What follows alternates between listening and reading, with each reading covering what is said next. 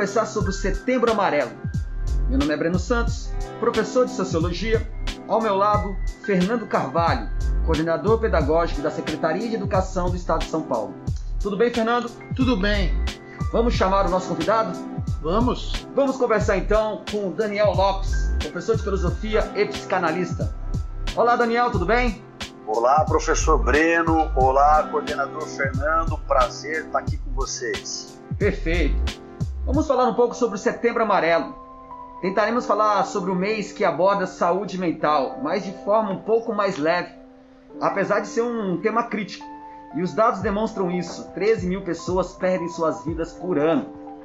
O que você poderia falar sobre isso, Daniel? Principalmente diante uma pandemia que nós vivemos nos dois últimos anos e os seus efeitos. O Setembro Amarelo foi criado pelo Centro de Valorização da Vida, o CVV, uma entidade que pretende acolher pessoas que estão na iminência do suicídio. Muitas vezes as pessoas ligam ali já com o remédio para tomar, com a arma na cabeça, e os profissionais voluntários do CVV fazem a abordagem, o acolhimento adequado, preservando as vidas. Para a gente ter uma ideia, o Setembro Amarelo, mês de prevenção ao suicídio, tem causado um impacto extremamente positivo, ainda que os índices sejam extremamente altos. Para a gente ter uma ideia, no mundo, a cada 40 segundos, uma pessoa se suicida. No Brasil, a cada 40 minutos, uma pessoa se suicida.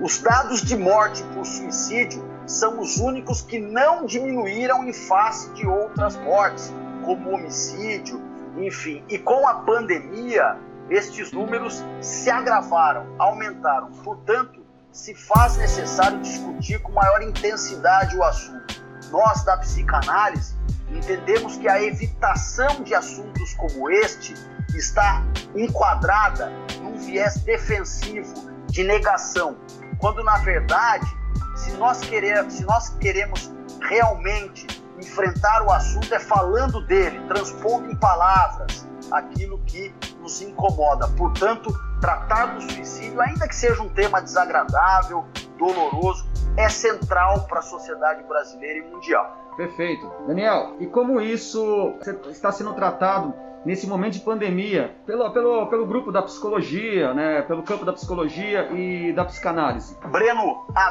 várias iniciativas, muitas inclusive voluntárias, de acolhimento de pessoas que estão aí sofrendo com a pandemia, que muitas vezes já sofriam de depressão e outras patologias da mente.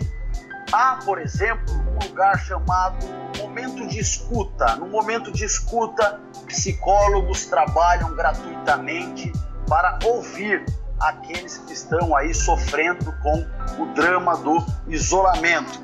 Há, há também os aparelhos uh, públicos, como o caso dos CAPs, que também, entre outras iniciativas, pretendem atender pessoas que estão sofrendo uh, com o isolamento e que muitas vezes entendem que o suicídio é uma decisão adequada, quando na verdade não é. A gente deve sempre prestigiar a vida. Nós sabemos que o mundo vive, independente de pandemia, um momento de ascensão das dores mentais, dos, da, dos dramas uh, psicológicos. Houve um tempo, Breno, em que o mundo ele possuía um sentido da vida muito mais claro. Muitas vezes esse sentido da vida ele trazia também dores, mas havia um certo ganho. Né? Valia a pena, por exemplo, doutrinas da salvação com e sem Deus. Ocorre que, com o avanço científico, o chamado desencantamento do mundo, as incertezas roubaram a cena as imprecisões, as dúvidas, mais clareza do externo de onde seguir, o que me resta é criar o sentido da vida a partir de mim mesmo. Nascem as psicologias da subjetividade, as filosofias da subjetividade, que são aí desafiadoras e que trazem para a gente muitas vezes essa perda de sentido, aquilo que contemporaneamente nós podemos chamar de vazios existenciais. É comum no consultório nós ouvimos coisas, olha, eu tô aqui, eu sofro de algo que eu nem sei explicar porquê, nem nome eu sei dar. E a pandemia certamente agravou esta perda de sentido, cuja alternativa está num sentido singular, não num sentido externo, mas num sentido interno. E é desafiador realmente, Breno. Ô, Daniel, eu queria perguntar, fazer uma pergunta, porque na sua fala eu acabei pensando no Richard Sennett, né, o declínio do homem público, um sinal do declínio da sociedade moderna, né, e o culto ao individualismo e a metamorfose do, do amor líquido, né? O problema da sociabilização e da sociabilidade, né? Cada vez mais estamos olhando as novas gerações indo para os seus quartos, ficando solitários, com relações mais virtuais do que concretas, como o Bauman trabalha. Essa mudança, ela, ela teve um impacto muito forte, essa metamorfose da sociedade teve um impacto muito grande numa relação de um processo de depressão, enfim. Acho que se nós pensarmos em termos estatísticos, Breno, houve sim um aumento. Na medida em que nós temos uma sociedade, nas palavras de Bauman, de caráter líquido, ou seja, uma sociedade marcada pela efemeridade, pelas relações rasas. A imagem do líquido é uma imagem que por si só não se sustenta dependendo sempre de um recipiente, mudando de recipientes. Portanto, temos aí né, a ideia da efemeridade. Agora veja uma coisa: este indivíduo, a partir da dificuldade de relações interpessoais mais sólidas, sólidas tanto no sentido de Bauman, como também no sentido físico, de relações para valer, né? pessoas com pessoas. Na medida em que isto se torna algo mais frágil, resta a este indivíduo as relações virtuais. Muitas relações virtuais criaram um processo de subjetivação saudável em determinadas pessoas, Breno. É inegável isso, né?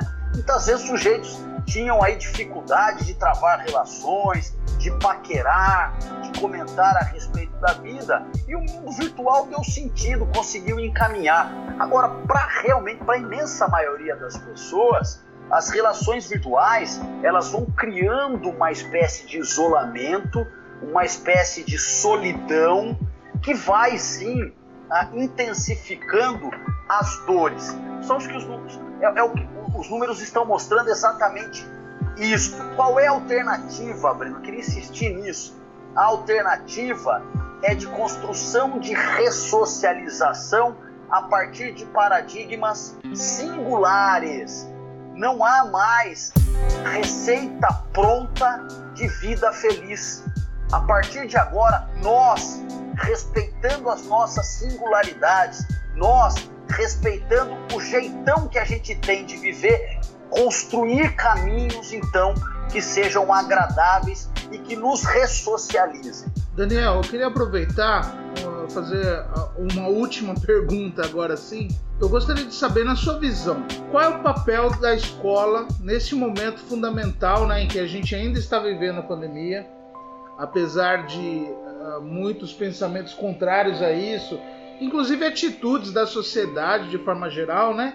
A gente ainda está vivendo ela, mas para o jovem, né? É, qual, na sua visão, qual é o papel da escola neste momento, nessas relações virtuais, essas relações interpessoais, é, se adequar né, a esse momento e esse sentimento aí que todos nós compartilhamos neste momento.